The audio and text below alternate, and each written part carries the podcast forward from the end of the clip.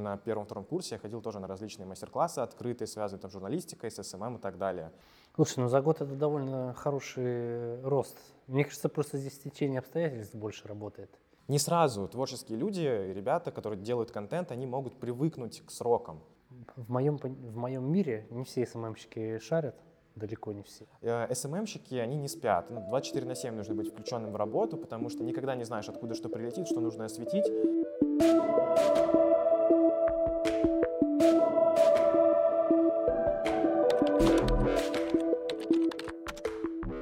Всем привет!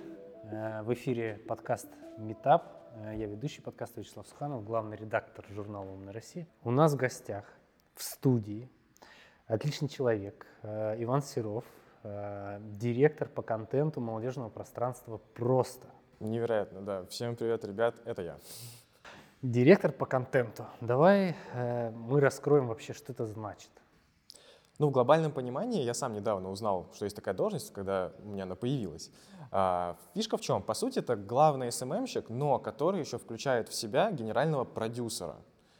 То есть мы привыкли, что SMM-щик — человек, который отвечает за все социальные сети, а, да, выкладывает ты, ставит ТЗ-дизайнером на картинки, формирует контент-план, стратегию развития бренда и компании в социальных сетях, но директор по контенту еще и делает видеоконтент, видеопроизводство, отвечает за эту сферу. И вот в этом смысле такой генеральный продюсер плюс SMM-директор — это вот директор по контенту. Ну, если банально, то как-то так можно объяснить.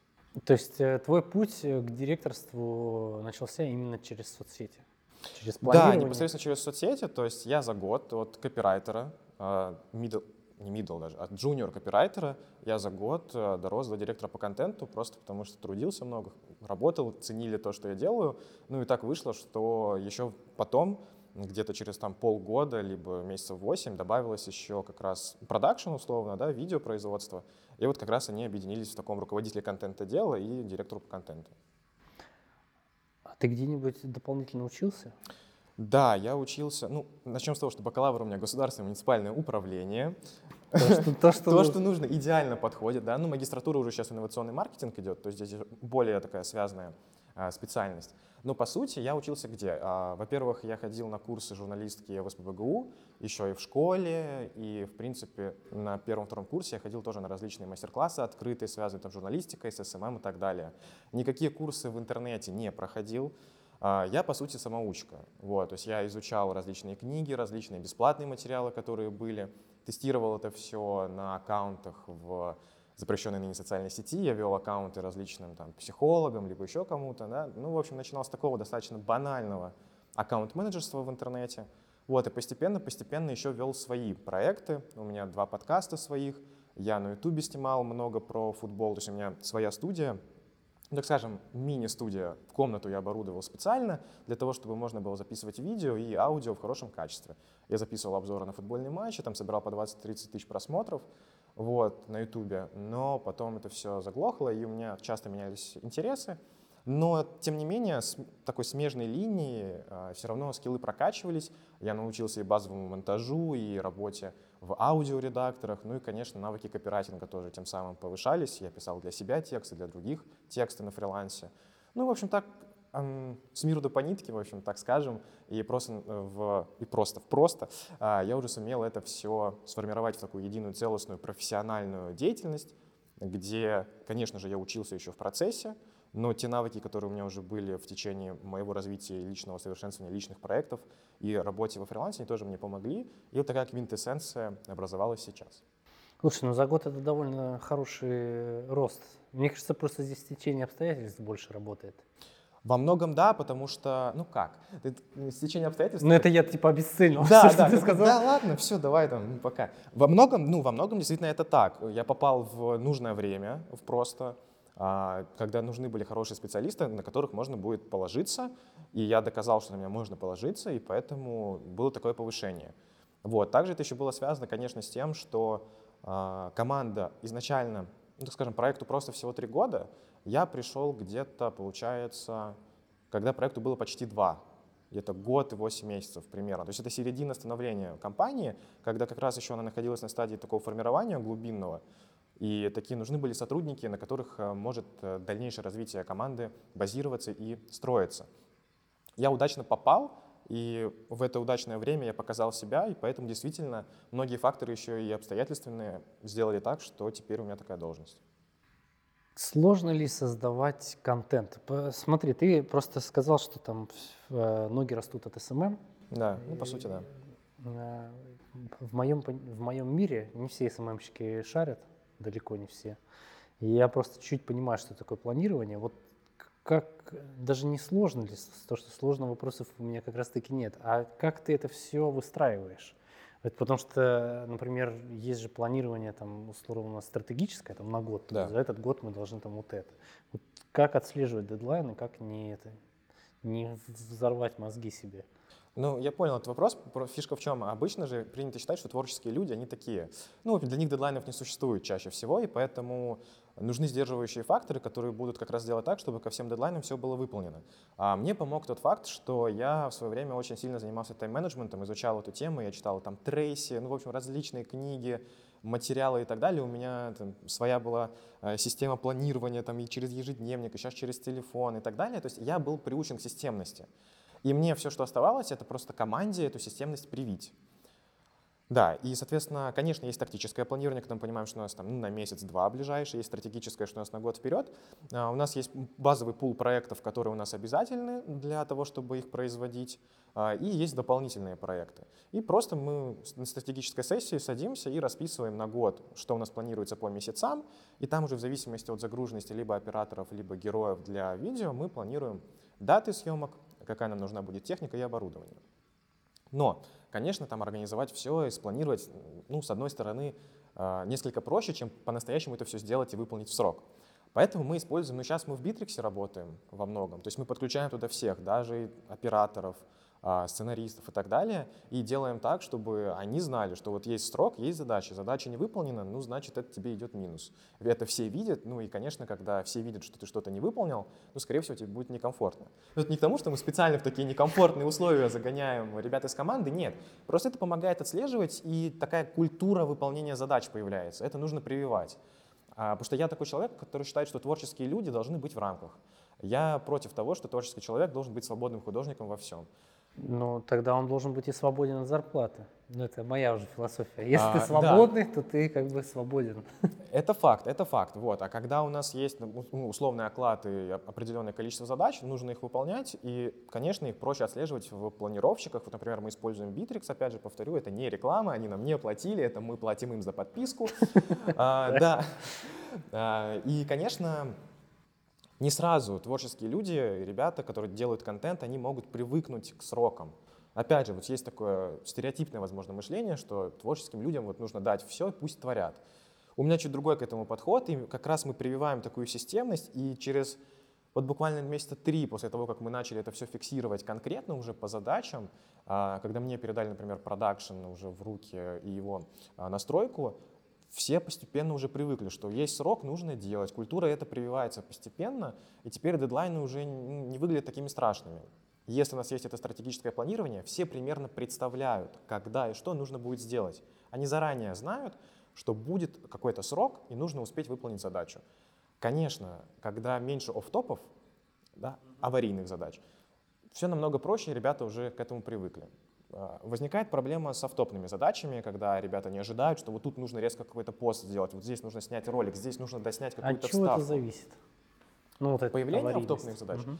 От э, того, какая информация нам сейчас поступает. Мы работаем в молодежном пространстве просто, мы связаны э, с различными молодежными другими системами, да, непосредственно в Петербурге. И, конечно, иногда поступает информация о том, что вот здесь, например, на, возможно, какое-то мероприятие пройдет, которое Э, при партнерстве с просто, и нам нужно резко его анонсировать и собрать на него людей.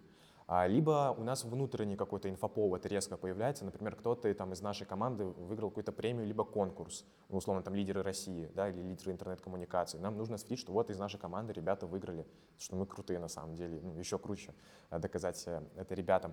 А, и факт того, что, конечно, инфоповоды иногда могут появляться от того, что мы можем что-то упустить. Допустим, был какой-то инфоповод важный, например, вот будет день СПИДа. А, и, допустим, были моменты, когда мы, вспоминали об этом, а, не день, не день СПИДа, день борьбы со СПИДом сейчас.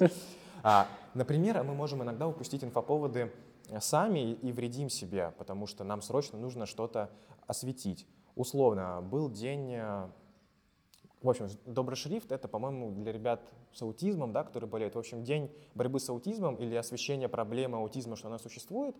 Вот. И мы обычно в этот момент э, выпускали заставки, сделанные с добрым шрифтом, о том, что верьте в себя, как бы все получится. В общем, такие поддерживающий контент условно. И вот тут мы вспомнили об этом в самый день а, вот этого освещения проблемы аутизма. И нам пришлось в этот же день просить дизайнеров делать там определенные картинки выкладывать пост. То есть из-за этого еще бывает, конечно, сами не всегда можем уследить за чем-то, и приходится делать контент просто потому, что мы либо что-то упустили, либо подумали, что вот это не важно подсветить и так далее. Конечно, Э, они не спят. 24 ну, на 7 нужно быть включенным в работу, потому что никогда не знаешь, откуда что прилетит, что нужно осветить. А ситуативный маркетинг сейчас решает, дает просмотры, а, дает вовлеченность и охваты, и если ты ситуацию какую-то пропустил и не использовал ее для себя по максимуму, ну, в плане там вовлеченности, той же самой повышения улучшения статистики, то это, конечно, минус СММщика. Ситуативный маркетинг решает. Факт, да. Ну, сейчас же все борются за то, чтобы какую-то новость осветить самыми первыми. Кроме нас. Журнал «Умная Россия» — это вот, это не оно. Если вы хотите ситуативную новость, это прям вот не к нам. Да, ну здесь, конечно, зависит от формата, там, издания, либо ну, телеграм-канала и так далее. Ну вот, например, наша работа такая, что если, допустим, в просто у нас в коворкинге, у нас, если, например, а, происходят какие-то обновления пространства, ну, условно, появился визажный столик, нам нужно как можно быстрее об этом сообщить, чтобы а, проинформировать наших посетителей о том, что у них есть такая возможность перейти, загримироваться и уже дальше пройти в наши студии для того, чтобы сниматься. А, как, э, давай так, как вы боретесь с негативом? Есть ли вообще негатив у пространства, которое, по сути, все предоставляет э, бесплатно? А негатив прилетает чаще всего, конечно, в группу во ВКонтакте. У нас очень активная модерация сообществ. Мы отвечаем в течение, ну, буквально 15-20 минут, ну, час максимум. И, конечно, прилетает иногда, там, например, Возможно, администратор как-то грубо сказал что-то, условно попросил перенести еду с рабочего места в зону кухни. То есть вроде бы банальная просьба, но, возможно, посетителю могло показаться, что администратор грубовато ответил, либо действительно администратор грубовато ответил. Бывают различные ситуации, все-таки э, сфера услуг, и здесь э, между людьми отношения могут быть разные. Может иногда быть негатив вот по поводу там, 14-35. Почему вы только до 35? Что делать тем, кто старше?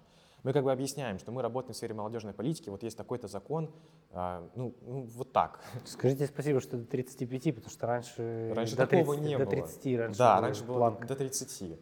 Вот, но у нас там, кто старше 35, мы говорим, вы можете стать у нас спикерами, а, либо кто старше 35, но представляет НКО петербургский, вы можете пройти в наш филиал просто Тусмарт, там для представителей НКО открыт доступ старше 35 людям. Конечно, факт того, что негатив в любом случае нужно отрабатывать. Это, наверное, главная такая база СММщика, аккаунт-менеджера, потому что часто замечаю в там, других молодежных организациях, например, Петербурга, они негативные комментарии просто удаляют. Ну, то есть, и все, как будто бы их не было. Они делают такой образ, а, какие мы белые, пушистые, классные зайчики. Ты считаешь, что так не надо делать? Ну, я считаю, что это просто вранье. Это вранье. Но если у тебя есть проблема, и тебе пишут об этом, так, ну, покажи, что ты увидел, что есть у людей такой запрос изменить что-то, сделать лучше твое пространство. У нас просили визажный столик некоторое время. Мы взяли это в работу, сделали визажный столик. Просили в каком ключе? Типа, господи, у них даже нет визажного столика? Ну, бывали люди и такие. Да? Да, ну, обычно писали, здравствуйте, подскажите, а где вот нам загримироваться? Потому что, ну, как бы, мы, раньше для этого у нас была переговорка, мы предоставляли, но переговорка все-таки под другое направлена, для совещаний. И были люди, да как, вот вы сделали студию, а нет визажного столика, да как вы так можете вообще, ну что это такое? Мы говорим, пока что загримироваться вы можете в нашей переговорке, она бронируется одновременно с бронью студии, но взяли в работу, как бы сделаем визажный столик. И в итоге сделали. А когда какие-то организации удаляют из себе негатив, понятно, что если быстро удалить, никто и не заметит. Но ну, кроме того, кто написал. Да, но невозможно все сделать идеально. Я не, не знаю ни одну компанию, у которой бы отзывов было 100% положительных. Ну, всегда хоть 1%, но найдется. Ну, чаще всего еще такая фишка. Обычно мы пишем комментарии тогда, когда нам что-то не нравится. Когда нам все классно, мы ну, можем там лайк поставить, либо, ну, все. А положительные отзывы писать как будто бы сложнее. Нам а почему? Есть какой-то инструмент, как вы, как вы привлекаете, чтобы люди писали положительные отзывы? Положительные отзывы, а, например, на Яндекс Картах же тоже есть отзывы о нас, и мы, например, ну банальный такой, а, банальная механика, конфетка за отзыв. Ну, пожалуйста. То есть человек пришел на админскую стойку, ему говорят, здравствуйте, пожалуйста, будем очень рады, если вы оставите отзыв о нас на Яндекс.Картах. А, показываете отзыв, мы даем вам там бонус, например, какую-нибудь нашу ручку и там сникерс условно. Такой, и достаешь такую конфету, знаешь? Ну, типа того, да, там стоит такая э, колба специальная, да, где человек показывает отзыв, берет конфетку, ему приятно, и там хотя бы 5 звезд поставить, ну, тоже быстро. И тогда, конечно, когда такая взаимосвязь уже с э, подписчиками, с посетителями на том уровне, что мини-бонусы какие-то им всегда даешь, уже это в привычку ну, входит, и новые посетители такие думают, ага, о, здесь я могу конфетку получить, здесь меня отметят где-нибудь во ВКонтакте там, с 30 тысячами подписчиками э, аккаунте, Здесь там мне, возможно, дадут дополнительный час к броне студии, здесь мне скинут секретный лог-скрин, здесь мы там футболку разыграли и так далее. То есть, конечно, все проходит не просто так, нужно что-то отдавать, чтобы получать. Мы отдаем бонусы, которые мы делаем в плане там мерча, секретного контента, либо еще чего-то, индивидуальные приглашения мы делаем. Секретный например. контент. Да, да. Ну, у нас это есть, например... Это как история, где ты делаешь платную подписку, и этот контент закрыт только для тех, кто типа подписался. Ну, да? по типу того, да, но так как мы не коммерческая, мы берем не деньгами, а комментариями, например, либо лайками. Условно, у нас каждый месяц в конце выходит подборка лог-скринов обоев на девайсы, да, на компы и на смартфоны. 10 картиночек. Максимальное количество, которое можно во ВКонтакте добавить к посту. Но мы пишем, если хочешь получить секретный лог-скрин, а, там, ставь плюсик в комментарии, обязательно ставь лайк этому посту, и мы скинем тебе его в ЛС. То есть этот лог-скрин будет только у человека, который оставит комментарий. И наши дизайнеры реально разрабатывают дополнительную картинку, э, обои, которые мы отправляем ребятам, которые нам пишут комментарии. Можно сказать, что это инфо-цыганство. Но ну, здесь такая стимуляция, да. Это стимуляция, да, потому что ну, инфо-цыгане, э, они берут деньги. Ну, то есть мы не берем деньги. Мы просим ставить комментарий, поставить лайк за реально прикольный, полезный, секретный контент, эксклюзивный, который будет только у тебя. Также мы делаем с видеоприглашениями, например. У нас выходит анонс каких-нибудь наших тематических циклов. Например, вот недавно у нас а, стартовал или уже прошел, скорее всего, а, цикл про мифологию Петербурга. Да, есть, э, будет экскурсии офлайн и лекции про топологию э, Петербурга, про э, то, как вообще с мистикой, там, с масонами Петербург связан и так далее, ну, в разумном ключе, в доступных рамках, да, то есть без э, сектанства какого-то. И э, был анонс, где мы говорили, также, ребят, если вы придете на цикл, напишите в комментарии о том, что вы зарегистрировались, мы отправим вам личное приглашение для каждого и раскроем секреты того, что будет на цикле. Также ребята писали комментарии, мы записали отдельное видео с нашим ивенчиком, который организовывал этот цикл, где он лично рассказывал какие-то фишки секретные, что там будет, что будем освещать и так далее, и так далее. То есть тоже такое приятное взаимодействие с подписчиком, с пользователем. С темами. Давай вот про темы поговорим. Как, вы, как ты выбираешь, о чем снимать, о чем делать? Ну, помимо, понятно, там, условно говоря, там в месяце есть четыре праздника, там, которые нужно осветить 100%, там типа 1 мая, там 9 мая, там еще какой-нибудь день ну, России. есть такое, да. Ну да. и вот, это, это типа окей, это окей по... праздники. Да, да. А в целом, э, получается, у вас же есть, э, ну типа прям вот тематики, есть какой-то условно-государственный контент, где приезжают всякие ребята из э, ГОСов и что-то там записывают у вас в студии. Ты... Ну да, но там мы предоставляем как бы площадку. А, то есть вы там ничего не... Мы так, да, ну в том а, смысле... А какой контент именно вы вот проталкиваете? У нас такой больше контент во многом не то чтобы социологический, но, наверное, все-таки в эту сторону больше направлен. Например, у нас есть 14.5, а, где мы приглашаем ребят этого возраста, выбираем определенную тематику, задаем им несколько вопросов и узнаем мнение молодежи на ту или иную тему. И с течением времени, чем выпусков будет становиться больше, тем будет яснее вот этот социологический срез того, какая сейчас молодежь. То есть идет красной нитью о том, как, какая, какая сейчас молодежь, как она думает, как она относится к различным вещам. Для того, чтобы показывать людям, что молодежь, ну это не только там про, я не знаю, разрушительный образ жизни, а, там, тусовки и так далее, что молодежь серьезная, осознанная, очень много умеет, классные навыки, и вообще это будущее нашей страны. Вообще-то. Вообще на минуточку. Между прочим. прочим. Да. А, то есть больше такой социологической направленности. Социологическое исследование, исследование длиной в несколько лет, десятки выпусков, а, и социологический портрет молодежи актуальный мы делаем, да. Также у нас есть проект Future People, который посвящен профессиям будущего. Мы его делаем вместе с нашими партнерами ХХ. Э, можно оставить не, там, как выразить, не выразить, неважно.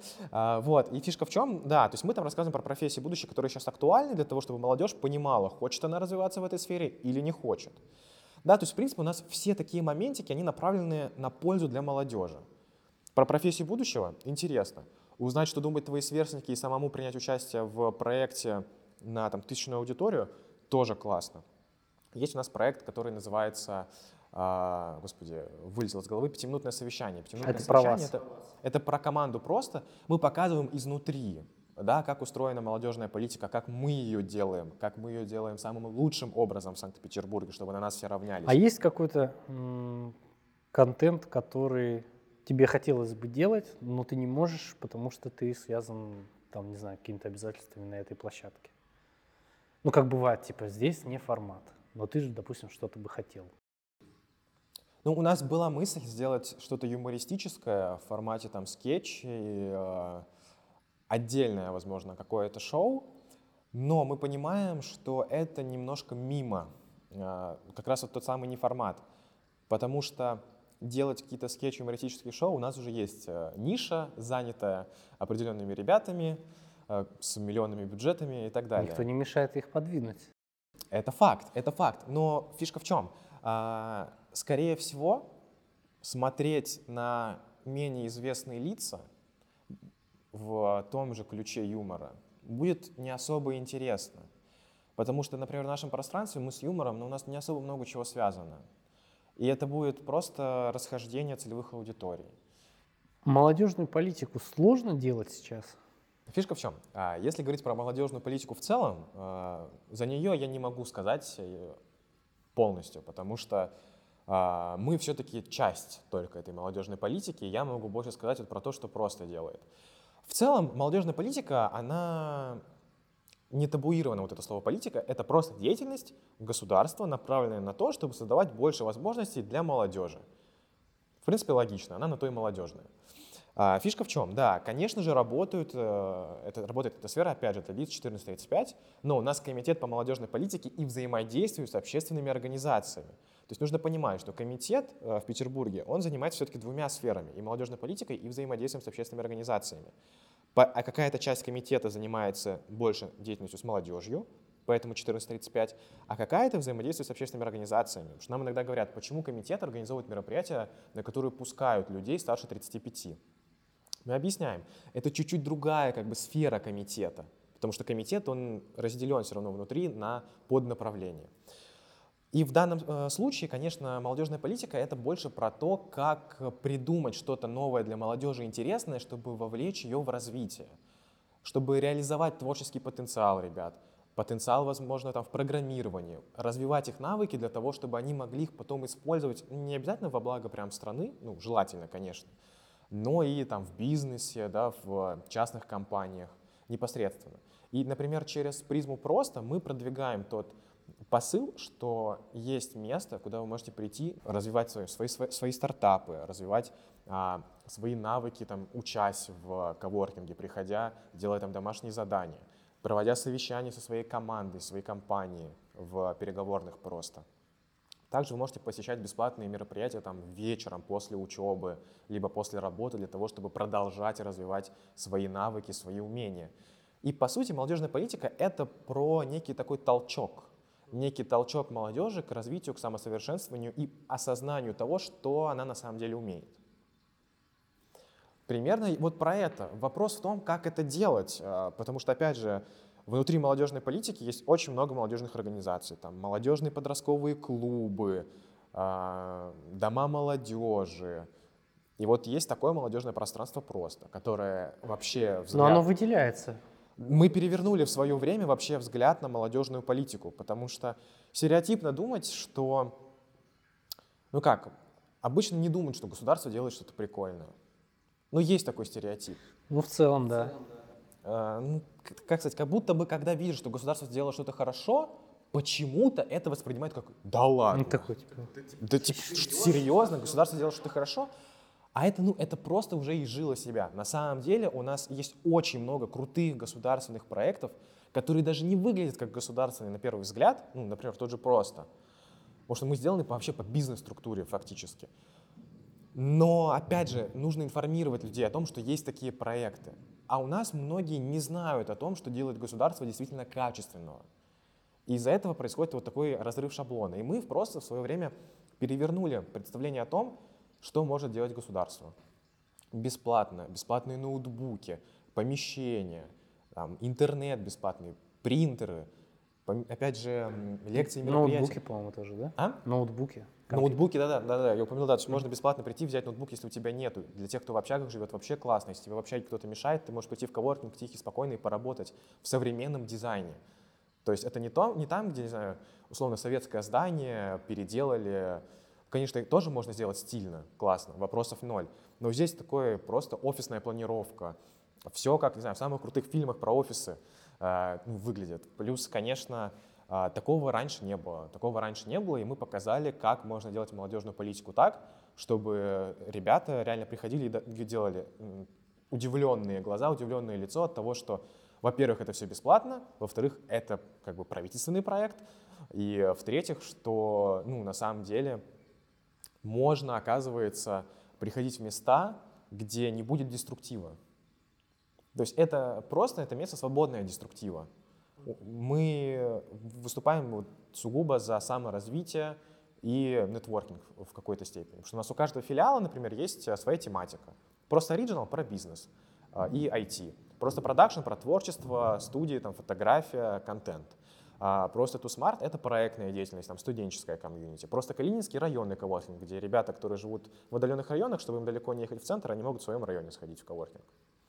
А, контент э, содержание контента вообще насколько изменилось и вот куда оно будет меняться, как ты думаешь? Это на самом деле очень больной для меня вопрос э, про содержание контента, потому что так или иначе, ну, во-первых, есть некая внутренняя цензура, а во-вторых, как бы мы не хотели, цензура есть и всеобщая.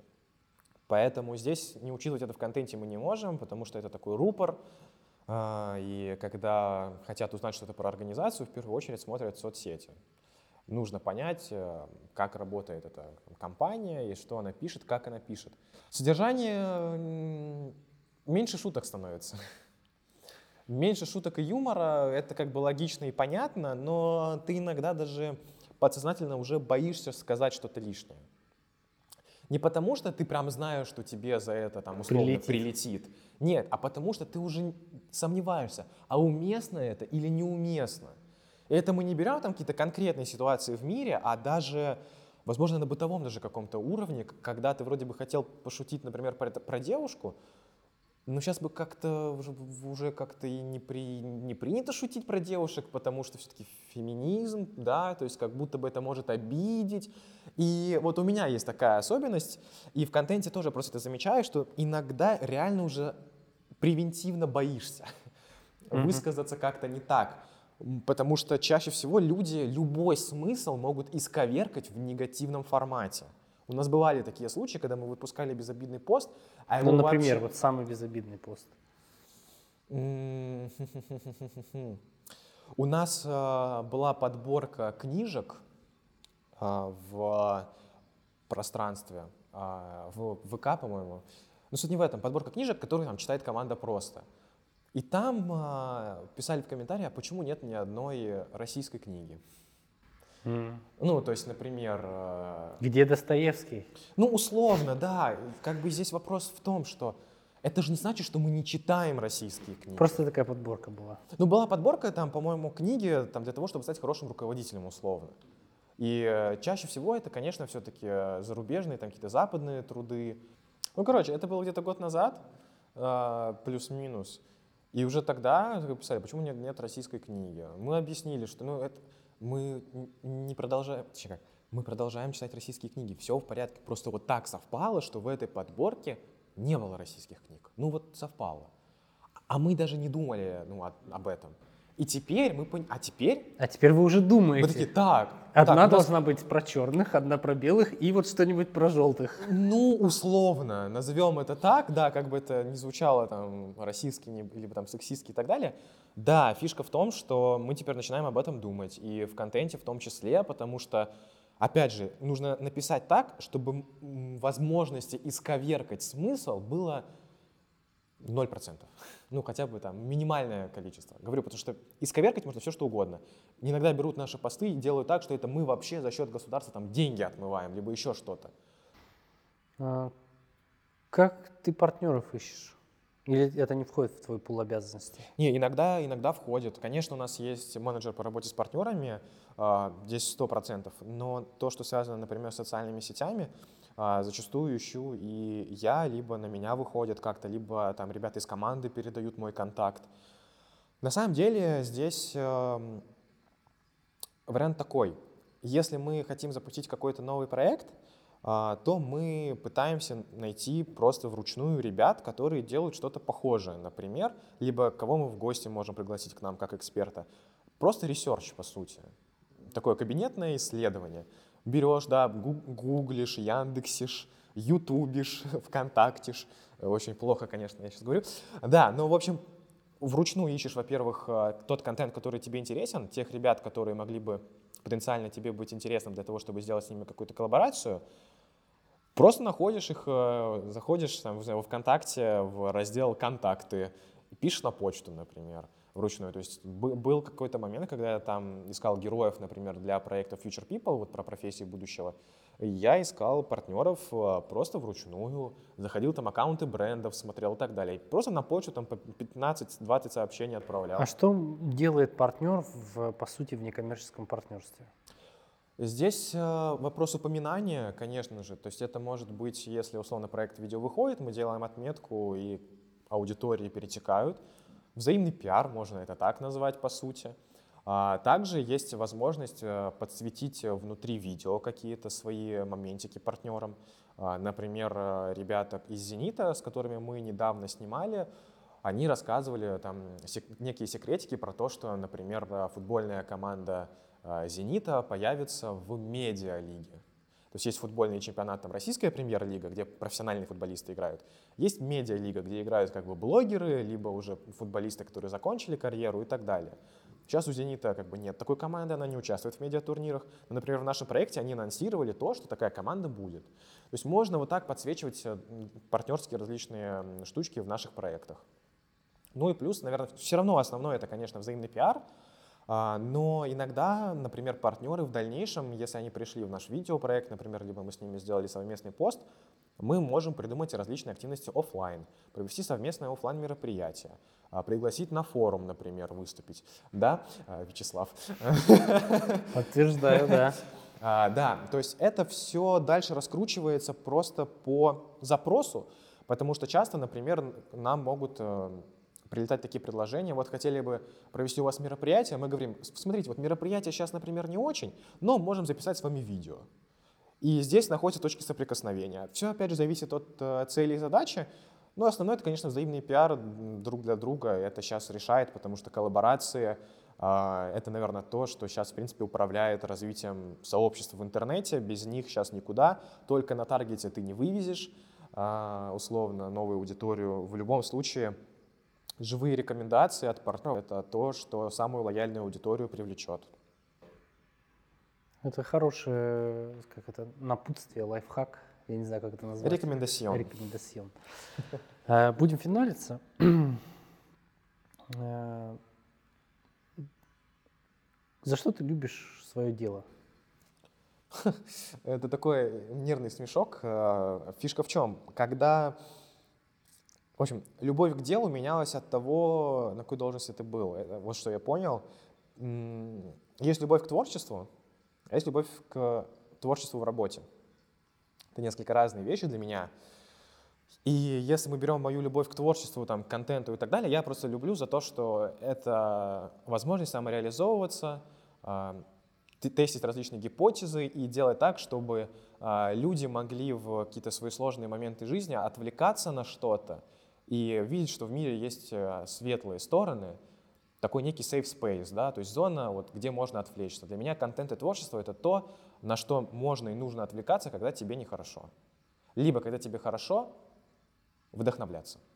Вот. А если мы говорим именно про любовь э, к делу как э, к работе с контентом, да, то есть э, здесь момент следующий. Наверное, сейчас уже с такой должности, когда я больше организовываю что-то, да, там даю какие-то задачки и такая контролирующая функция во многом, я люблю свое дело за то, что ты видишь, как люди растут в плане творчества и как они его меняют, адаптируют и прокачивают. Для меня сейчас, наверное, в моем деле самое приятное видеть, как э, ребята в моей команде развиваются, у них появляются новые фишки, у них улучшается монтаж видео. То есть здесь уже такое творчество над тем, как развить твою команду. А именно момент такого наставничества условного сейчас меня привлекает больше всего. Именно в работе с контентом, когда ты уже понял, как это делать нужно для просто, ты знаешь, как это нужно делать, и ты уже сейчас пытаешься это все настолько автоматизировать, поставить на конвейер, чтобы больше было, наверное, возможности э, стратегически планировать. Что я столкнулся с той проблемой, что когда ты в операционном управлении все равно принимаешь участие в там, операционных задачах, вот этот, не знаю, мостик вперед, он э, не растет. И контент, который ты хочешь производить дальше, ты не можешь его продумать до конца, потому что ты занят э, поправлением текстов, да, и так далее. Ну вот. И, конечно, когда появляется такая возможность научить, обучить и сделать так, что ты уже в 100% в людях уверен, у тебя освобождается время для настоящего творчества, а, как раз для развития твоей организации и новых проектов. Спасибо за ответ. И напоследок, за что ты любишь Россию? Это такой вопрос, который, э, ну, я думал, как на него отвечать, потому что, как сказать, я до конца для себя еще это не осознал, потому что мне кажется, чтобы осознать Россию, нужно хотя бы побывать во всех ее частях. Ну, условно, там, Дальний Восток, середина нашей страны, там, Юг, ну, в общем, чтобы понять вообще масштабы. Потому что, живя в Петербурге, конечно, путешествуешь там либо в близлежащие города, либо там командировки какие-то бывают, но целенаправленно, например, хочется объездить страну и понять, а, как она устроена в других регионах. И, наверное, поэтому я скажу, что я люблю Россию за ее многообразие, наверное. За то, что в каждом городе у нас достаточно много национальных особенностей, культурных традиций. Наверное, культурные традиции — это то, в принципе, на, на чем Россия сейчас и ну, базируется во многом. А, понятно, что единые российские традиции, да, и, ну и традиции малых народов, ну и, в принципе, народов России, это то, что меня привлекает. И мне кажется, многообразие нашей страны — это то, на чем нужно играть. Это то, о чем нужно рассказывать. И, например, вот мы просто сейчас стараемся больше показывать там про народные промыслы, мероприятия проводим, там, как куклы делать, э, условно, русские народные, а, про там, этносы различные рассказываем. Мне кажется, нам не хватает немножко понимания того, что у нас настолько многообразная страна, что ну, такого в мире просто не найти. И мы должны а, делать на этом акцент, не, не вот прям типа ура, патриотизм, нет, а ну, это действительно так, и не стыдно рассказывать о том, какие у нас есть культурные традиции, культурные промыслы, потому что это все наша история, наша страна. Вот такая вот патриотичная речь в конце. Спасибо большое. У нас в гостях был Иван Серов, э, директор по контенту молодежного пространства. Просто. Да, большое спасибо. Спасибо. Все, всем пока.